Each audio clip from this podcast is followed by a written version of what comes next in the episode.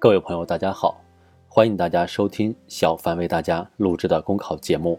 节目文字版下载，请关注微信公众号，跟着评论学申论。本期话题为：采取有效措施把黑土地保护好、利用好。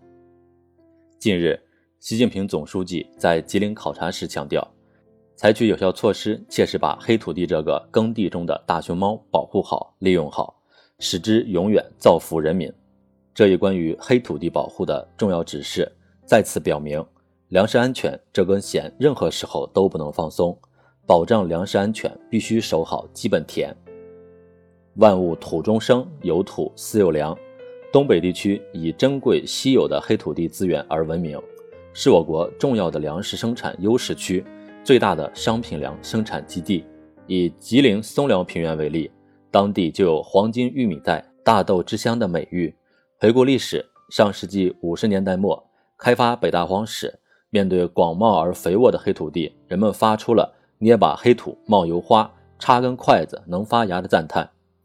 如今，东北黑土地上产出的粮食总量和商品粮分别占全国的四分之一和三分之一，足见黑土地作为粮食生产战略资源的重要价值。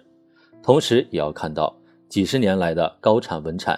不可避免会对黑土地肥力造成一定透支，出现土壤有机质下降等问题。还应看到人多地少的国情，使我国农业生产一直处于高投入、高产出状态，耕地长期高强度、超负荷利用。保障粮食安全，关键是保障粮食生产能力，确保需要的时候能够产得出、供得上。因此，要加强农田建设和耕地保护，加强耕地土壤改良。地力培肥和治理修复，全面提升耕地质量，让耕地在保障国家粮食安全方面发挥更好的支撑作用。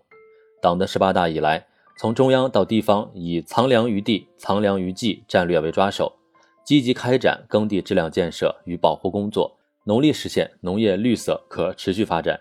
守好用好饭碗田，筑牢粮食安全底线，才能为应对各种风险和挑战赢得主动。以前拼面积比产量，现在拼绿色比质量。粮食生产正在进入高质量发展新阶段。如今，在东北农村，很多农家院子里都停放着免耕播种机。随着农民土地保护意识的增强，保护性耕作正在黑土地上悄然兴起。例如，利用现代耕作技术，让农作物秸秆覆盖还田，能够有效减轻土壤风蚀水蚀。增加土壤肥力和保墒抗旱能力，提高农业生态和经济效益。数据显示，全秸秆覆盖免耕五年后，土壤有机质增加百分之二十左右。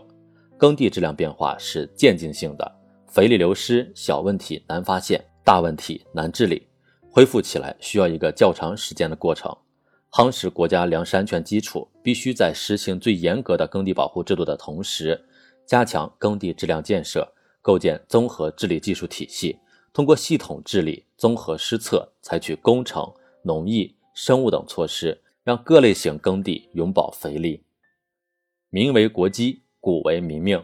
眼下，夏粮已实现十七连丰，作为全年粮食产量大头的秋粮正处于田间管理关键期。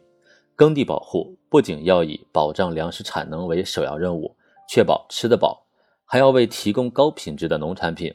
奠定良好的资源环境基础，实现吃得好、吃得健康。像重视保护大熊猫一样重视保护黑土地，增加绿色优质产品供给，推动大国粮仓向绿色粮仓、绿色厨房转型升级，中国饭碗一定能更好地满足人民美好生活需要，为经济高质量发展提供更有力的支撑。本节目所选文章均来自人民网、求是网、学习强国。申论复习，请关注微信公众号，跟着评论学申论。